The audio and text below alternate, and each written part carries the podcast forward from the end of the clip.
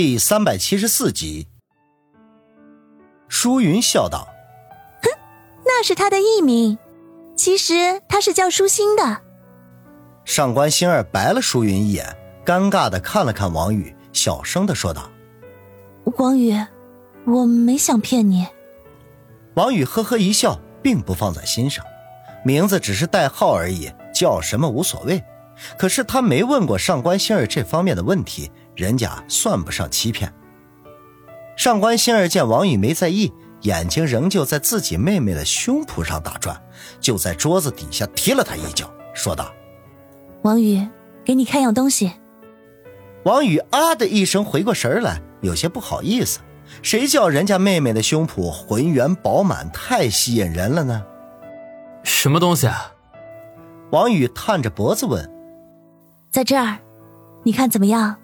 我刚才拍下来的。上官星儿拿出手机，翻出刚才拍的照片给王宇看。照片的效果十分有震撼力，尤其是王宇拖着孩子的那双手被冰冷的河水冻得发紫，手筋暴起，却显得十分坚定，仿佛在把生命缓缓托起似的。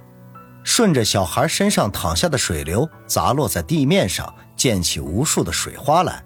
把那双手的主人完全的掩藏在水面之下，使人展开无数的想象，猜测着那双手的主人会是个什么样的人。仅仅是一张照片，就传达出这么多的信息来，使王宇心头大震，啧啧的说道：“ 照的太好了。”上官星儿微微一笑：“我想把这张照片发表出去，帮我想个名字，怎么样？”这个可别找我，我没那个水平。没关系，你随便说个看看。这个嘛，那个……王宇绞尽脑汁也没想出个好听又吸引人的名字来。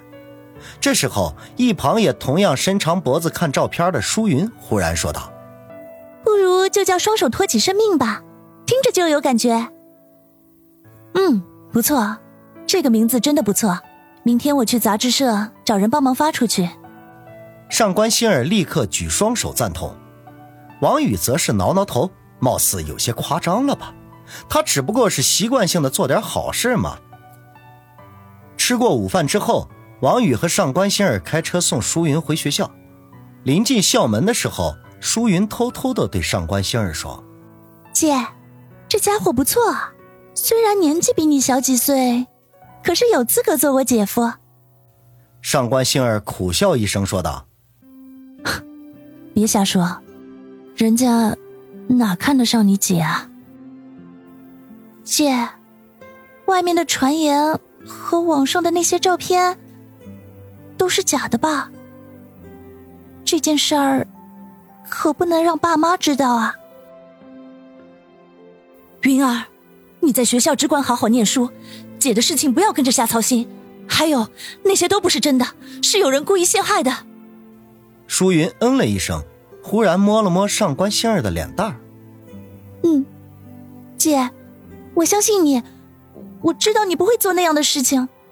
你放心，我会好好念书的，考上理想大学，给你和爸妈长脸争气。上官星儿松了口气，拍了拍他的头，说道：“好了，快过去上课吧。”如果没有零用钱来，就给我打电话。嗯，那我回去啦。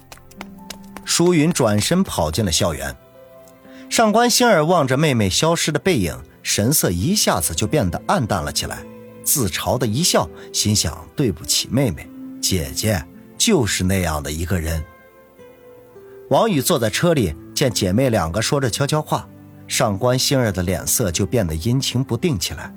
隐约呢，就猜到了他们的话题的内容，忍不住轻叹一声：“这每个人的背后都有故事，只不过是精彩的程度不同。”眼看着上官星儿神情萧索地坐回到车里，王宇故意问道：“怎么舍不得和妹妹分开呀？”“也不是。”上官星儿摇摇头，心事重重。“那个照片你真的要发？”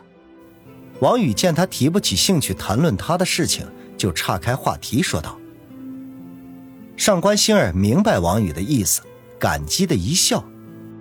嗯，我拍照的时候就已经做好了打算。发表也行，就是千万别让我露脸。你知道的，我这个人一向很低调的。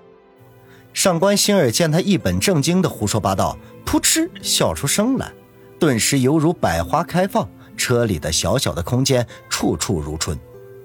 王宇看得出神，上官星儿外表清纯如邻家女孩，一颦一笑却又带着女人独有的风韵。这样的女人对男人有着致命的杀伤力。上官星儿被王宇看得万分羞涩，心头狂跳，赶紧低下了头。平生从未有过的情愫在心底慢慢的滋生了出来。我看你现在心情好了不少，我还是送你回去吧。王宇对美女从来就没有任何的抵抗力，生怕自己把持不住，再上演昨晚的那一幕，到时候他和李飞可就没什么本质上的区别了。与其如此，还不如早早的撤退为妙。上官星儿正笑得开心。听王宇忽然提出要送他回去，脸色顿时又变得苍白起来，摇头说道：“那个地方我再也不想回去了。这样，你陪我找家宾馆开个房间吧。”王宇想了想，也觉得现在送他回去不妥，万一李飞不死心再去骚扰上官星儿，那就没有那么好的运气有人施救了。当下就点头说道：“行，你说去哪家？”就在学校跟前找一家吧。上官星儿想了一下，说道：“脑海里还记得李飞威胁他的时候说的话，如果不能得手，就拿他的家人开刀。那他妹妹就在市里，那肯定是李飞的第一个目标。所以还是住个离学校近点的地方，每天都可以看上一眼，心里才踏实。”王宇开车在学校附近转悠了一圈。最后找到了一家位置十分偏僻的小宾馆，叫做云山宾馆。环境虽然一般，可是贵在安静，不会引人注意，价格也很便宜。王宇打算给上官星儿开好房间之后，就赶紧回去。和这个女人相处的时间越长，越容易被她的魅力所吸引。这和曲二的那个女人蓝丽丽的感觉十分相似。只是蓝丽丽在床上太疯狂，而眼前上官星儿却是温柔乡。这没想到，还没等他开口说要离开，上官星儿就拖着他的手：“你先别急着走，陪我进去坐坐，可以吗？”王宇挠挠头，看着上官星儿一脸期盼的眼神，不好拒绝，只得点头答应。云山宾馆的房间布置简单，除了一张床、一台电视机。和一个小的转不过身的洗手间之外，其他的都欠奉。上官星儿对此却毫不在意，一进房间就脱鞋上床，靠着被子抱膝而坐，似笑非笑地看着王宇。上官星儿悠悠地说道：“那我们说点什么呢？男人和女人。”王宇一愣，扭头看了眼上官星儿。双颊绯红，显然刚才这句话是别有深意。这孤男寡女同处一室，又要谈论男人女人的话题，不禁令人想入非非。上官星儿把眼帘微垂，细声细语的说道：“王宇，你知道吗？被李飞欺负的时候，我就在想，与其这样，还不如答应陪你的好，至少你不会真的欺负我。”王宇嘿嘿一笑，想起昨晚的情形，不禁有些汗颜。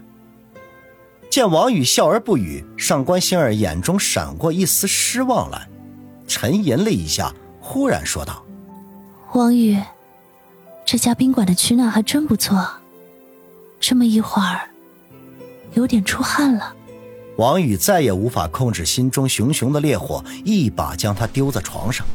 花儿并未枯萎，只要有雨露的滋润，它就会再次绽放。房间里一片狼藉，到处都残留了男女大战之后的痕迹。